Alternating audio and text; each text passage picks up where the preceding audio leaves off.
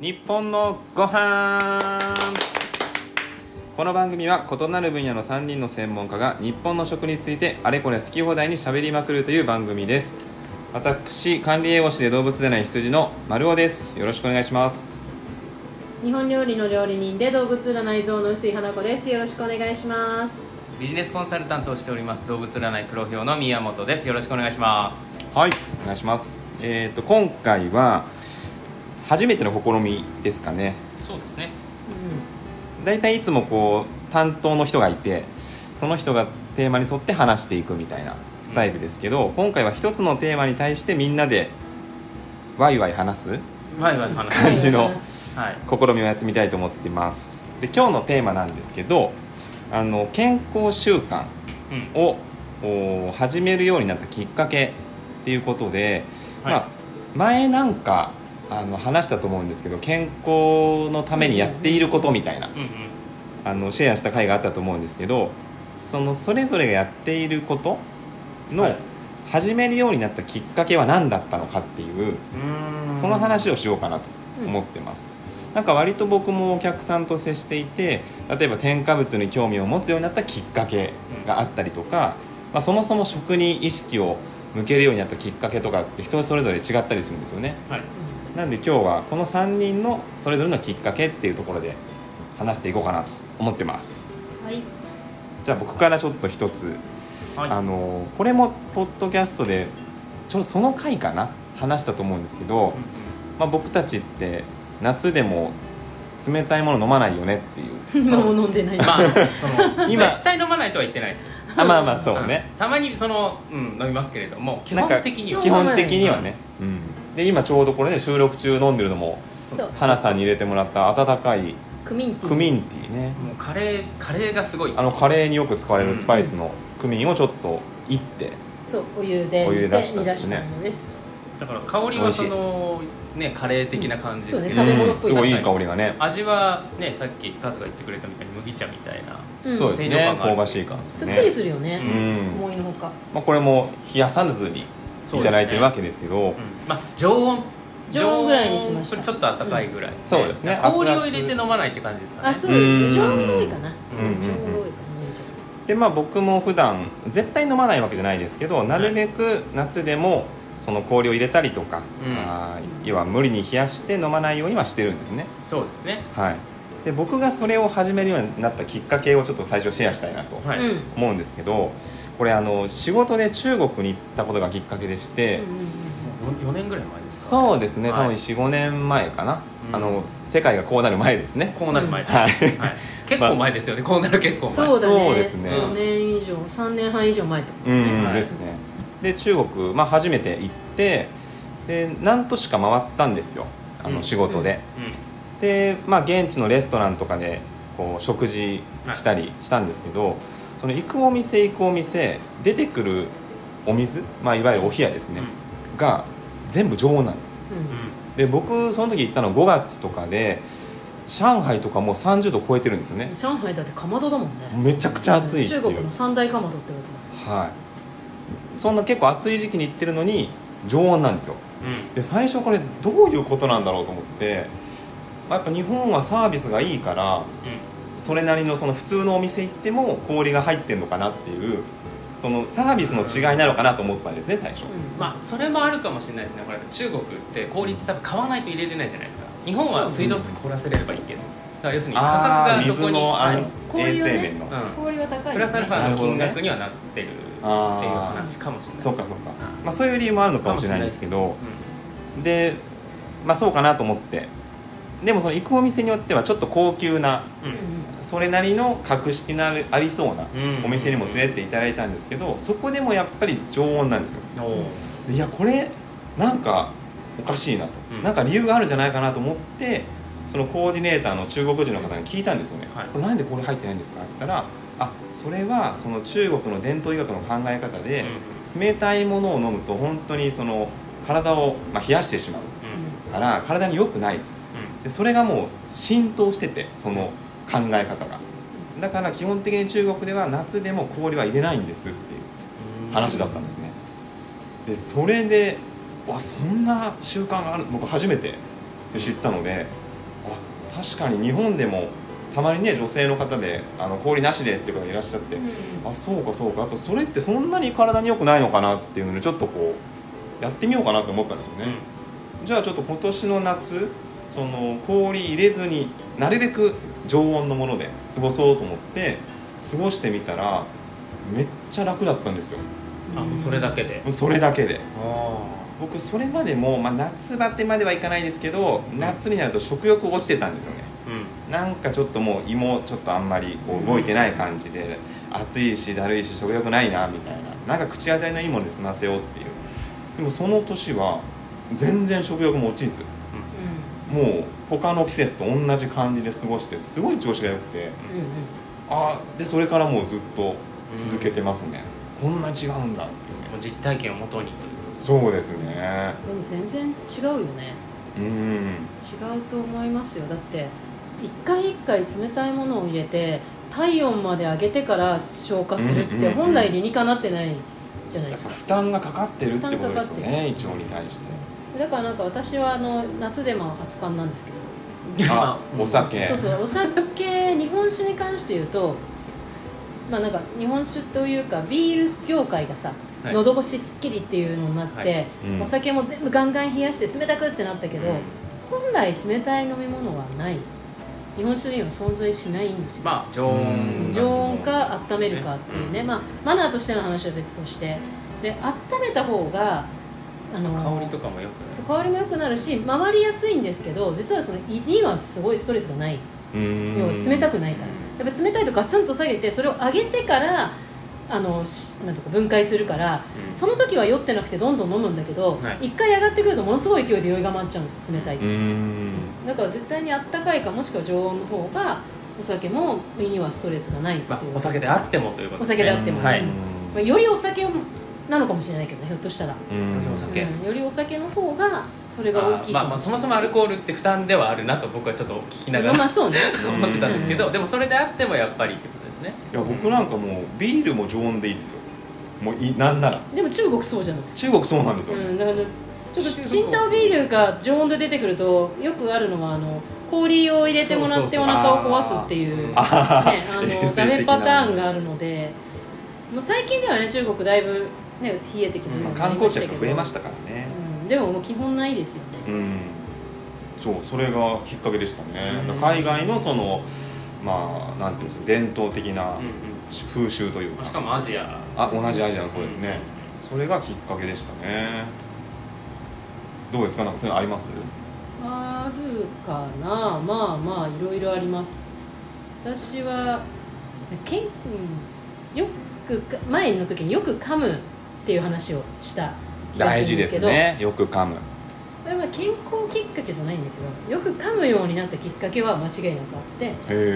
よく噛むようになったのはまあなんか私は前職とか今の職ってよく噛んでる時間がない職業なんですよ。ああ忙しくそうてなかな忙しくてか時間が取れない。もう早く食べろって言われる職業うなんですよね。なんだけどある時もうもう結構前ですけどあの私のすごい尊敬する料理人さんがその味わいの出し方は20回でしか味わえないねって言われたの。おう。んうん。あなたのこの作り方この歯応えの火入れは20回分しかないねって言われてその時言ってる意味が分かんなくては20回分って何さと思って。であの一番どこに噛んだ時に何回目に一番美味しいと味の変化を持ってくるか考えたことがあるって言われたんですよ、ええで面白その時に私か噛んでる回数をね自分で考えたことなかったなと思って、ううん。んうん、正直言うと。はい。で、まあ、言われた通りそこからなんか食べてるもん例えば株を食べたら株何回とかってめちゃめちゃこう数えるようになったの自分の中でトマト十何口目とか。はいはい。そしたら大体人って二十何口ぐらいで噛み終わってたりするんですよ普通の人って、うんでも30を超えた時にものすごい味わいが変わることに気づいたんですへえあでいう味の向こう側ってやつですね。32口目ぐらい。はい。味の向こう側なのか味が本当にそうなのか分かんないんだけど、例えばお肉とかはもう32口目ぐらいで全く変わったりするし逆にポテンシャルのないおお肉だとそこまで味が持たなかったりもするの。もう味がなくなってったりもするしあ味がそこまで残るかどうかっていうのを、まあ、要は私健康きっかけじゃないんですけど味わい方。そう味わい方でまあ20回30回40回って噛んだ時に一つの例えばお肉がこんなに変わるんだとかお米30回目こんな違うんだとか納豆30回目でこの味になるんだっていうのをすごい一時ハマって。へでえこれだけ味わいが変わるっていうことを知らないで人生終わっちゃったらダメだなと思ってそこから、まあ、よく噛むようになったら単純にお腹を壊さなくなった。うーん。まあなんか女性ってお腹壊しやすい人多いと思うんですけどはよく噛むとお腹は壊さない、まあ、よ当たり前ですよね。考えてみたら。だって、まあ、消化も助けてるというかよく噛んでる。咀嚼によってよく噛んでるし、まあ、そうなんですけどそれがまあ実体験かな、まあよくね一口30回以上噛みましょうって言われますけど、でもちょうどそれぐらいで味が変わるっていうのも符合してて面白いですね。そうそうそう面白いんですよ、まあ、そこが一番大きかった。だから健康きっかけっていうか味覚きっかけでやってみたら結果健康にもつながったっていう。へえなるほどね。まあ健康だけじゃないんですけどでもそこに楽しみもあるから、まあ、それはそれでいいのかなうんうんうんだってほら30回噛むとよく「それ30回噛んで」とかで、えもう30回目がなくなっちゃうよ」とかってよく 子供に言われたけどまあでもなくなると思うのを頑張って30噛んでみた時の新しい扉のことを考えれば30回ちょっと噛みたくなってきますねこの話聞くと。じゃあ今晩。今晩ねよく噛んでいや噛んで。みてください。いや本当に違うのでぜひやってみてほしい。な、ー面白い。うん、っていうのがあるかな、うーんね。まあなんかね食いしん坊的な発想でしょ？うんうんうんうん。そうか。健まああと食事じゃないですけど、うん。まあ、でもけん僕の中では健康のためにやってることで僕サウナ好きなんですよ。あそうだよね。もういここ1年ぐらいハマってるよね。もう今ねあの先週ファスティングしててでファスティング中サウナ行けないんでもう10日間ぐらい行ってないんですけど、うんうん。もう今禁断症状が出かかってるぐらい本当好きで。康今日の暑さはサウナに比べると弱い。全然弱い。全然弱い。サウナの中ってまあマイルドでも80度とかなんで。湿度とかもやばいしね。もう中途半端で不快でしかないですけど不快でしかない。今日多分36度ぐらいねあ東京ありますけどでもこのきっかけは僕本でしたね。ーうんん流行ってるとかではなくて。えっとなんとなく最近サウナが流行ってるっていうのはまあ。耳には届いてたんですよ。うんうんでも別になんかそれだからというよりもまあ僕結構その健康関係の本を雑多に読むのが好きなんで、うんうん。なんか睡眠の本とかストレスの本とか、うん。はい。その並びであの加藤先生っていうお医者さんが書かれているサウナの健康効果みたいな本があったんですよね。でそれでちょっと読んでみようと思って読んだらまあいかにそのサウナがいいかっていうのが医学的に説明されててそれでちょっとこう興味を、うん。うん、持って入るようになったっていうのがきっかけでしたね。うんサウナはいいよね。サウナ、まあ私前の時それで家で勝手にサウナだよって話をしたよね。あのー 長湯をして長湯をして足から水当てるっていう。うん。原理的にはね同じですからね温度差を作ってっていう。のはしてるよね。まあ、体楽だしねそうですね。まあ本当サウナも調べてみると結構論文も出てて、ううん。やっぱりフィンランドがサウナ本場なので、うん。フィンランドの論文が多いんですけどちょうど今朝も見ましたねその最新の論文で。へ運動するだけよりも運動後にサウナに入った方がより、えー心肺機能も上がるし血圧も下がるし、えー血中のコレステロールも下がるしっていうその運動とサウナの組み合わせが運動単体よりもいいというのが上がってましたね。ーうんじゃあサウナがいいのは理にかなってるんだね一応ね。あ結構心拍数が、うんなんだろう賛否が分かれるものなので。もちろんもちろん入り方を間違うとね、そうもうあの良くなかったりしますまあなのででもただ好きでリラックスできるっていうのはすごくいいと思います。うーん。まあまあ単純あでもそれがさ一番の健康法かもね。いや好きでリラックスできるっていう。えーうんまあそのなんだろうな。最近なんだろうな、えーサブスク系の動画見るやつとか音楽聴くやつとか、えーいろいろ出てるじゃないですか。で、はいはい。まあ、心理学上言うとリラックスっていうのは、まあ、極端な話何もしない脳を使ってない状態をリラックスって言うんですけど皆さんそのリラックスするために映画を見るとか、うん音楽を聴くとか、うんうん。えー何かをするっていうふうにおっしゃられる方結構多いんですよ。うんで脳科学上とか心理学上、まあ、心理学上だとまだちょっとはその予想なんですけど脳科学上で言うともうそれってリラックスじゃない。もう何かには集中してはい。はい。はい。脳のリソースを使ってるじゃないかと、寝るのが一番いいってこえー、まあそううーん一番今いいって言われてるのはスポーツです。とへえああのた確かにスポーツってあの多分スポーツっていうとテニスとかサッカーとかで、うんいや競技でそれ頭を使うじゃないかとかうん。っていう話もあるんですけれども、うん。基本的にその体さっきのサウナの話も一緒なんですけど、うん。体への負荷が上がることによって、えー脳のキャパちょっと落ちたりっていうのはまあ当たり前の話じゃないですか。だからこう走るとか特にそうですよね。一番いいのは歩くですね。歩く。歩くあー。特にあのこれだけ外が暑いとハードな運動っていうのはその身体面から見ると絶対に良くないですよ。よくないです、うん。この間もあのニュース速報で、えー外でえー運動するときは、えーお医者さんか介護士を常に、えー設置するようにしてくださいって書いてあって無理じゃねって僕は思ったんですけど。どこの金持ちの そうそうそうそう。やることなんですかそれまあまあ運動会とかなのかなとかあのそう大きな話なのかなとか思いましたけどね。基本無理だろうとは思ったんですけど、うん。えーまあ、あのその身体面からの負荷が高すぎれば当然良くないんですけれども、まあ、それを言うとその、えーサウナだっていうのはその身体面の負荷ってどうなんだっていう方もいらっしゃるかもしれないですけれども、うん。でも、まあ、とりあえずそっちの方は置いとかせていただいて、ん。その精神面とか、はい。あとまあ脳科学的なことで言うとその頭、まあ、空っぽにするわけじゃないかもしれないんですけれども、まあ、それに近い状態に多分なるしえーいわゆるその整うってやつですか？あはいははい。い整うね。はい。まあ、それがその正しいかどうかちょっと置いといてですね、うんその状態になるっていうことは、まあ、そのリラックスっていうのには当てはまるんじゃないのかなっていうふうに僕は思いますね、うん。じゃあ運動してサウナ行ったら完璧ってこと？ね完璧。さっきの論文の通りですね。うん。いややっぱサウナ入って思うのは暑いんで何も考えられないんですよ。最初はねうん。余裕があるからいろいろ考えたりするんで。でも少なくともこうスマホとか持ってないですしうんそあとテレビ僕基本的に見ないようにしてるんであったとしても。だから何にもない。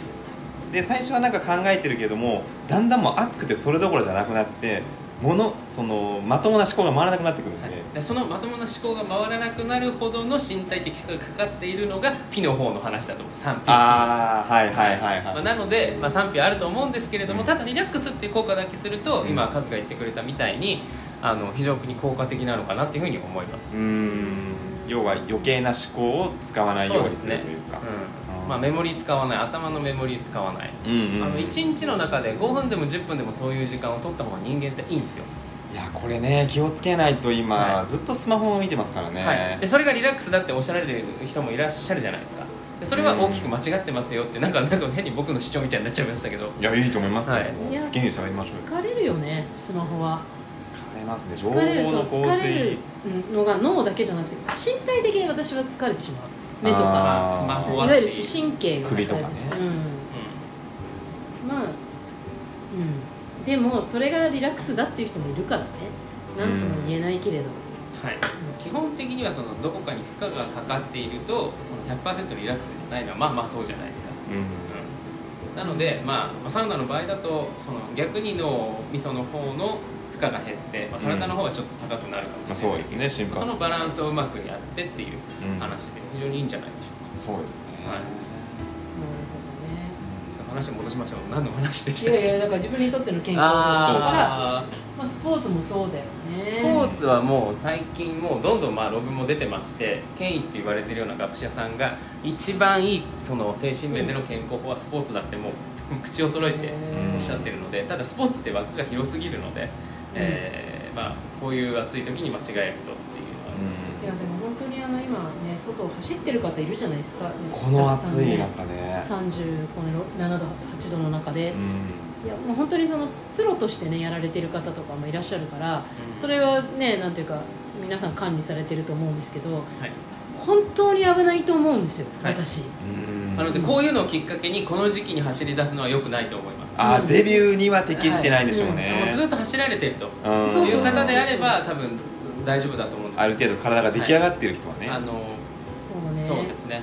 うん、それでもやっぱり危ないとは思います私。うん。はい。リスクはありますよね。リスクはあるどう考えてもあるので、うん、特に私最近ちょっとねあのそれこそご相談じゃないけど来たのに来た方ではダイエットのために走ってますって方がいたんですよ、いはい。うん。でうん。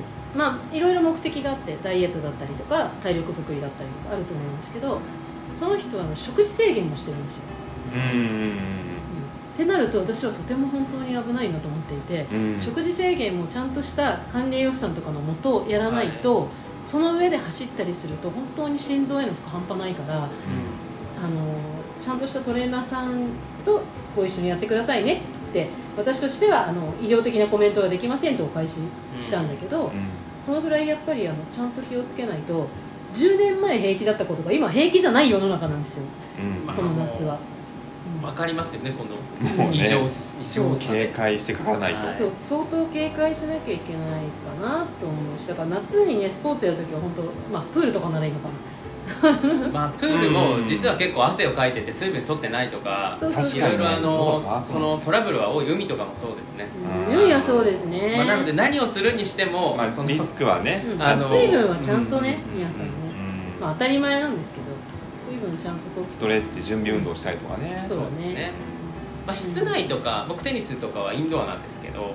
それでもやっぱり冷房ガンガンかかっててもやっぱりそこで生徒さんがプレーしてで、ね、あの夜なんですけどその昼間の熱が残ってたりとかするんで相当、まあそれこそサウナ状態 なんでう。んそうだね。は いそうなんです。蒸し風呂状態、はい、あの水風呂に入りたいですその後。水風呂はあったらいいけどね、うんあのプロテニスプレーヤーとかも、はい。あのまあ、これはその多分マッスルの話だと思うんですけれども、うんうんあの長いと5時間ぐらい試合するので炎天下の中、うん夏とかその後冷たい水風呂にボンと入りああこれはなんか整う方じゃないと思うんですがまあケアのためにね冷や冷やす。というはいあれだよね、私今家からに帰った瞬間に水風呂だよ。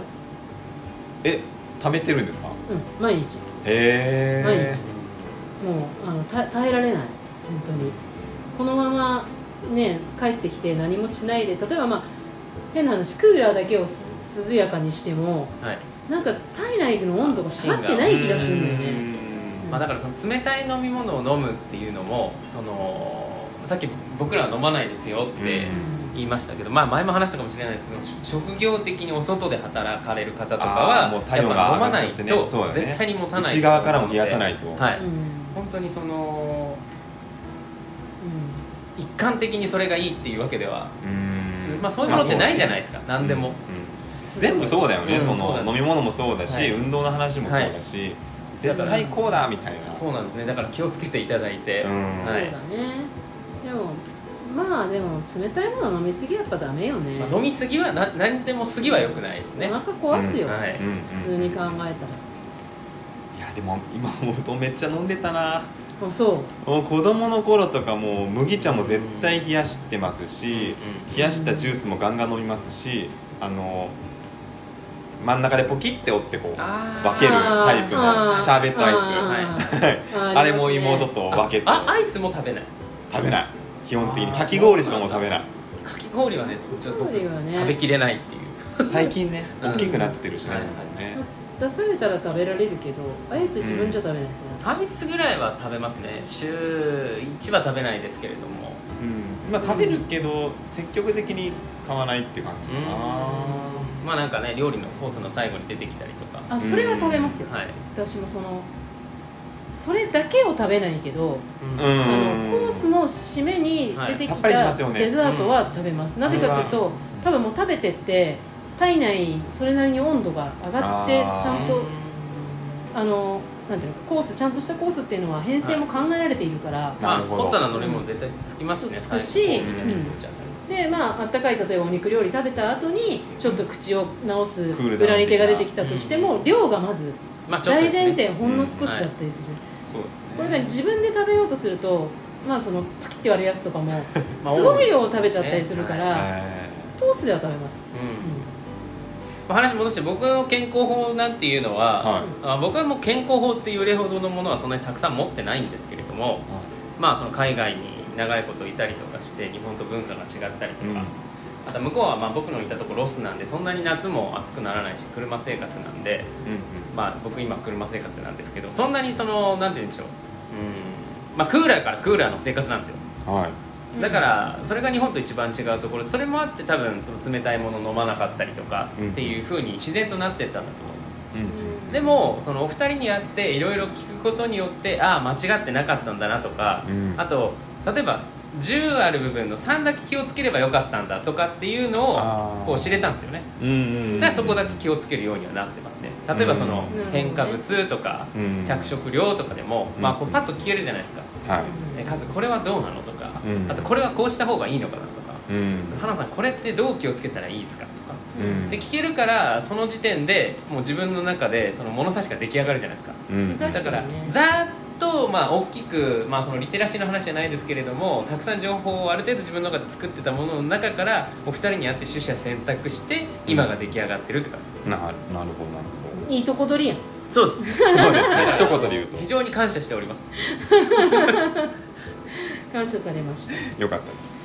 やでもいろいろあるけどなんか私はこうねあのひいおばあちゃんがいたんですけど生きてたんですけどまだね。はい。そのおばあちゃんがあのいやうどんは胃にもたれると。いつも言うわけ。うどんは本当に胃にもたれるよと。パスタはもたれないって言ってて絶対嘘だろうと思ってたの。それは子供の逆頃にな感じがしますけど。おばあちゃん絶対嘘だと思ってたけどもうそのおばあちゃんも80過ぎ。80過ぎてたらうんいいんじゃないかな。好きな方を食べたあー好きな方をねもうそうね。そう思い込んでたとしても、うん。あのーいいんじゃないかなって思っていて、そうだね。だからそういう意味ではなんかなんていうのかな思い込みも幸せならよしってところもあるのかなって、そうですね、うん。いやー思い込みの力って大きいですからね、うん、大きい。意外とねあの大きいっていうかだってもうその今コロナで治療薬どうこうってなってる時も、はい。絶対そのプラセボ錠とこの比較考慮するわけじゃないですか、うんそれぐらいその 一生懸命世界の髄を集めてですよ、うん。えー、と早く作ろう早く作ろうって一生懸命作り上げたその、まあ、錠剤とプラセボを 比較するんだから、うん。下手したらそれぐらいってことですよね。ちょっと言い過ぎかもしれないですけれども。そうそう。いやね難しいとこだな。この思い込みって多分その同じなんだろうスポーツとかうん。食べ物でも、これがいいと思ってやった方がいいと思うんですよね。この本当にいいのかなとか思いつつやるよりもいやこれは絶対いいはずだって思ってやった方がはい。いいと思うんだけども、はい。それこそそのサウナに入りすぎちゃうとか。落とし穴になるっていう、ね。猛暑でランニング無理に頑張っちゃうとか今日も走らなきゃっていう、うん。行き過ぎちゃうとこれ毒にもなるっていう、そうですね。難しいですね。トレーニングとかもそうですもんね。そうですよね。どんどん重いのを持ちたくなるんですよ。あー。あーでもそうでももっと。それもっていうのは間違ってて、はい。あごめんなさい。間違ってって僕みたいな素人が言うのもあるんですけど、うん。一般的に言うとどうかちょっとそのトレーナーさん業界かわかんないですけれども僕的には間違ってて、はい。その姿勢とかフォームとかそういうのが大事だったりとか筋肉によっては、え重いのを持つんじゃなくてある程度軽いのを持って回数をこなすことによってとか、うん。あとはそのその筋肉を使う目的によって多分そのトレーニングの仕方変わってくるはずなんだけど、でも特に多分男性なのかもしれないですけどあとその負けん気の強い人とか、うん。あの重いのを持ちたくなるんですよ。まあ気持ちわかりますけどね。2 0キロがいけたから次じゃあ次2 5キロ。ああでもねそうそうそれはねよくないよね。で壊しちゃうっていう。う、ん。うん。だから難しいですね。その思い込みーこれもうさじ加減センスじゃない？これってもう。いやまあ、センスというかあれだよね。あのー数をこなすなんていうのかな。数字の戦いではないからね。うん。健康って、うん。健康とかその自分の体ってまあ一回やりすぎて痛い目を見ると学ぶ学習するっていうのもあるんでしょうなるほどね。痛い目見てから考えろと、うんあこれやりすぎだったまあ怪我してしまったとかはいはい。例えばうん。筋トレで。なんかそれその失敗を他のところに活かせる人は強いですね。ああ他の分野にもそれが応用できるような人。確かにね。それはうんそうじゃないと全てのジャンルで失敗しないといけなくなっちゃうんで。傷だらけになっちゃう。傷だらけになってしまう。確かにね。確かにそうね、まあ、あとそのリテラシーのところでも言いましたけれども、うんあのいろんな情報を集めて比較してみてっていう、うんうん一つをうんその、うん、っていうのがベースになった上で自分のやるって決めたことに関してはある程度思い込みというかまあ、うん自信というか、まあ、覚悟覚悟っていうんですか、うんまあ、いろんな表現できると思うんですけどそれを持ってやると効果は倍増するんじゃないのかなと。そうですよね、そうだね。まあでもかきさじ加減大事よ。どうやったって大事よみんな考えようって、うん。それこそ私の友達それであれだからねなんだっけ。あのビブートキャンプやりすぎて。結構懐かしい。の出てきま懐かしい。したブートキャンプ。ブートキャンプでダイエットトしたいってブートキャンプやりすぎて肋骨折りましたからね。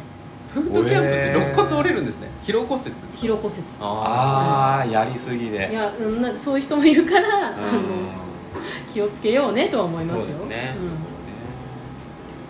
いやーでもやっぱあれですねそのテーマに戻りますけどきっかけって意外なところにあったりしますね、ーうん。うん。でもそこでこうなんかなんかのきっかけで新しいことやってみてそこでこう良さを体感するっていうかそうですね。変化を観察する力というか気づける力みたいなものもうん。大事なのかもしれないですね、うんそうだね。それも大事だね。あともともと僕とかも胃腸が弱かったんで。うん。あー。だから逆に多分人よりもその食べるものとかっていうのが多分気を使ってて。なるほどね。そうだね。健康だとさちょっとなんていうのかそうなんですよ。強いって甘んじてしまうから。もともと体丈夫だとね、はい。もう意識なしないそうそう。しないっていう。の私とかそっちだね。あケアしなくなっちゃうからよくないなと思います、あ、よしあしですねなんでもね。気をつけてめっちゃ健康ですけどね相変わらず。ねはい花さんはもう気をつけないお酒だけですそうなの。そこだよ。そこ。そこだよ。そこ僕はお医者さんではないですけれども。ね本当にその通りです。飲めるからこそねそれもね、そうですね。気うん。をつけます。長生きします。長生きしましょう。お願いしてください。はい。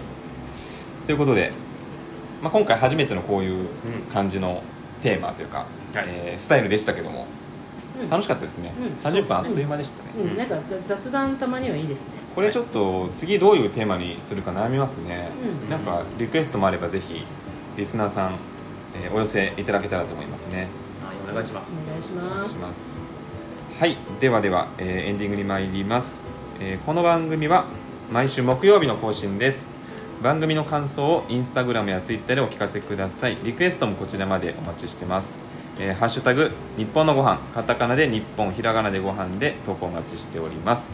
ではまた次回の放送でお会いしましょう。ありがとうございました。ありがとうございました。